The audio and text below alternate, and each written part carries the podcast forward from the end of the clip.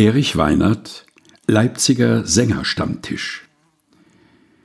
Es saßen drei Männer im eigenen Kreis, sie saßen harmonisch und brummelten leis.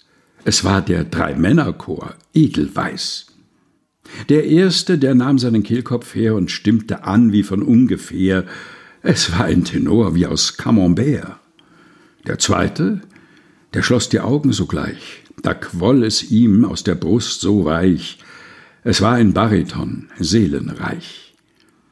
Der dritte, der sang wie aus tiefen Fass, er rollte einen metallischen Bass, er sang sich den ganzen Vollbart nass.